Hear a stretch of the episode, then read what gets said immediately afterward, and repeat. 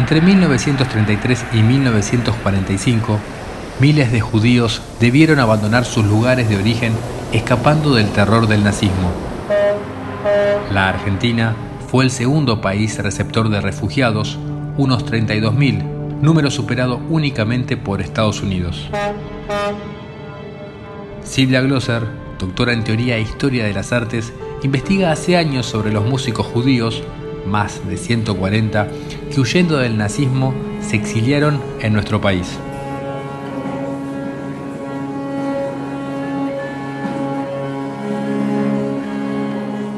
La mayoría de estos músicos llegaban con una formación musical y una vida profesional relevante en Europa. La mayor parte de ellos llegó en los cinco años que van desde 1935 a 1939. Así que la llegada de esta cantidad de músicos en tan pocos años provocó un gran impacto en el mapa musical de Buenos Aires. Sobre todo a partir de 1939, se produce como una explosión musical. Y esto se puede apreciar solo recorriendo las páginas de espectáculos de los principales diarios porteños de aquel entonces y sobre todo los de la colectividad judía o el diario en alemán Argentinisches Tageblatt.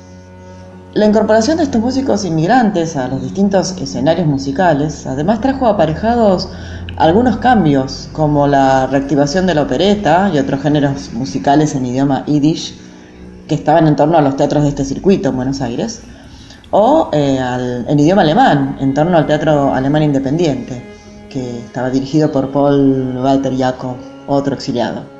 O la creación de orquestas de cámara y orquestas sinfónicas, una mayor difusión del repertorio de vanguardia de la mano de intérpretes altamente calificados, ya con trayectoria en Europa, ¿no? un impulso innovador en la educación musical y también en las prácticas de la regie en el Teatro Colón.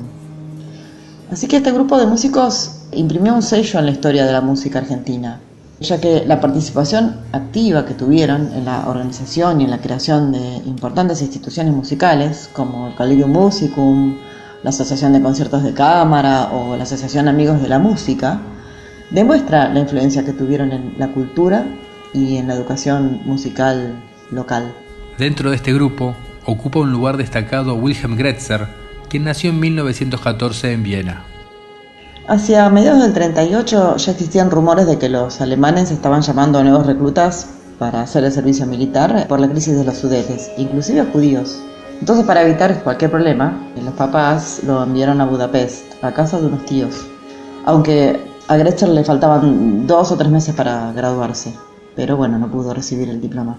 Para ese momento ya la familia contaba con los permisos de ingreso a la Argentina, trámite que les había hecho Berta, otra hermana de Guillermo y de Kurt. Berta ya vivía en Buenos Aires desde hacía unos años. Además, el, viaje eh, fue facilitado por una organización judía de ayuda eh, en la Argentina, de, esas tantas organizaciones que había en este país.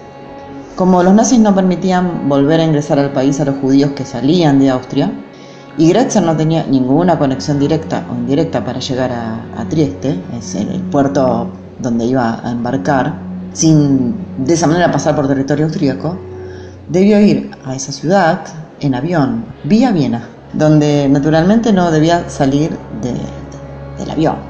El resto de la familia viajó en tren, así que viajaron Guillermo, su papá Max, que tenía 61 años, su mamá Johanna, de 48, y su hermano Kurt, su pequeño hermano Kurt, que tenía 14. Se reencontraron todos en Trieste y embarcaron. Eh, se subieron al buque Oceanía y ese barco llegó a Buenos Aires el 2 de enero de 1939. Instalado en nuestro país, Gretzer profundizó el aprendizaje de nuestro idioma y comenzó a utilizar su nombre castellanizado, Guillermo. Además, estableció lazos con la colectividad judía y con algunas de las figuras musicales de la época, tal como eran Juan José Castro y Juan Carlos Paz.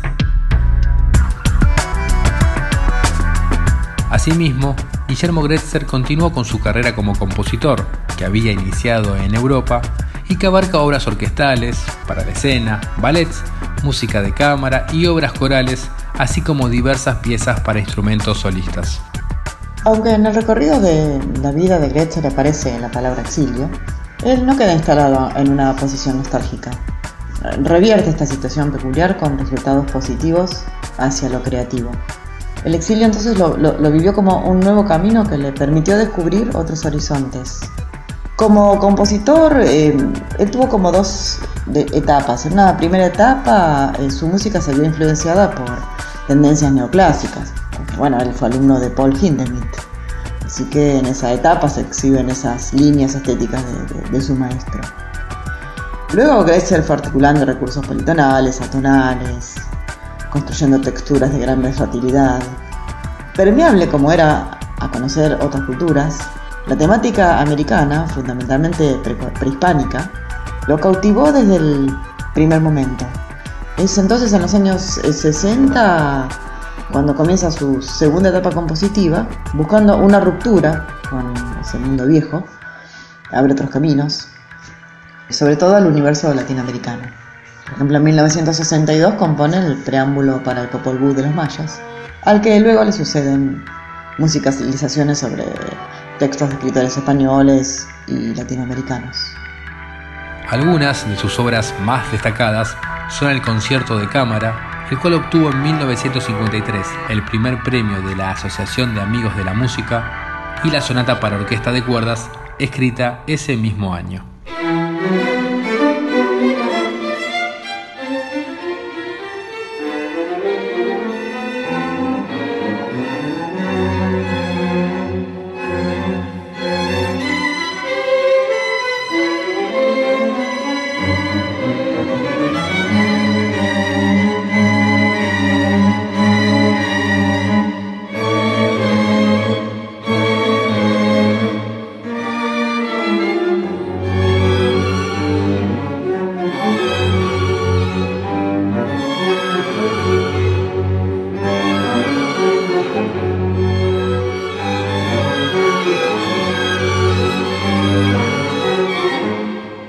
De todos modos, cabe aclarar que en la actualidad es recordado principalmente por su destacada actividad pedagógica. En 1946, Guillermo Gretzer fundó el Collegium Musicum de Buenos Aires con el objetivo, explica actualmente su sitio web, de ofrecer al aficionado un espacio donde cultivar su pasión por la música. Además, fue socio fundador y vicepresidente de la Sociedad Argentina de Educación Musical y entre 1955 y 1980 profesor de composición, orquestación y dirección coral en la Universidad Nacional de La Plata, en donde fue nombrado profesor emérito en 1983. En julio de 2019, dentro del ciclo Manos a las Obras que llevaban adelante el violinista Elías Gurevich y la pianista Aide Schwartz en el auditorio de Radio Nacional, se interpretó el que posiblemente fue el estreno mundial de la sonata para violín y piano de Guillermo Gretzer, fechada en enero de 1938. El ciclo contaba con los comentarios y presentaciones del entonces director de Radio Nacional Clásica, Pablo Coan, quien nuevamente, junto a Silvia Glosser, sintetizó la importancia de Guillermo Gretzer para nuestra cultura.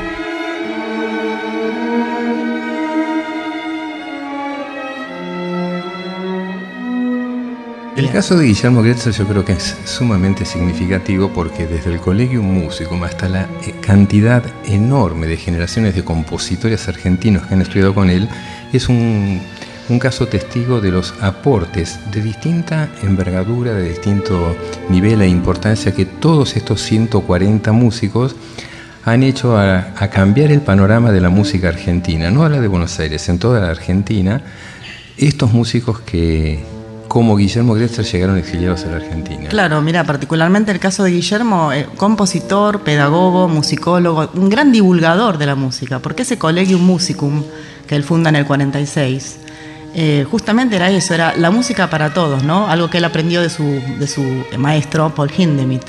Y eso fue lo que hizo en su vida, divulgar música, que la música llegara a todo, a todo el mundo. Era un tipo encantador una bellísima persona y era un docente increíblemente capaz de entender a sus, a sus alumnos. Él fue, por ejemplo, el único maestro que tuvo el Chango Farias Gómez, porque el Chango sabía tanto, era tan espontáneo, que no necesitaba ningún tipo de asesoramiento ni hasta que lo encontró a Guillermo. Y Guillermo lo ayudó a ordenarse y esos arreglos maravillosos que hacían, también ahí estuvo la mano de Guillermo Gretzer.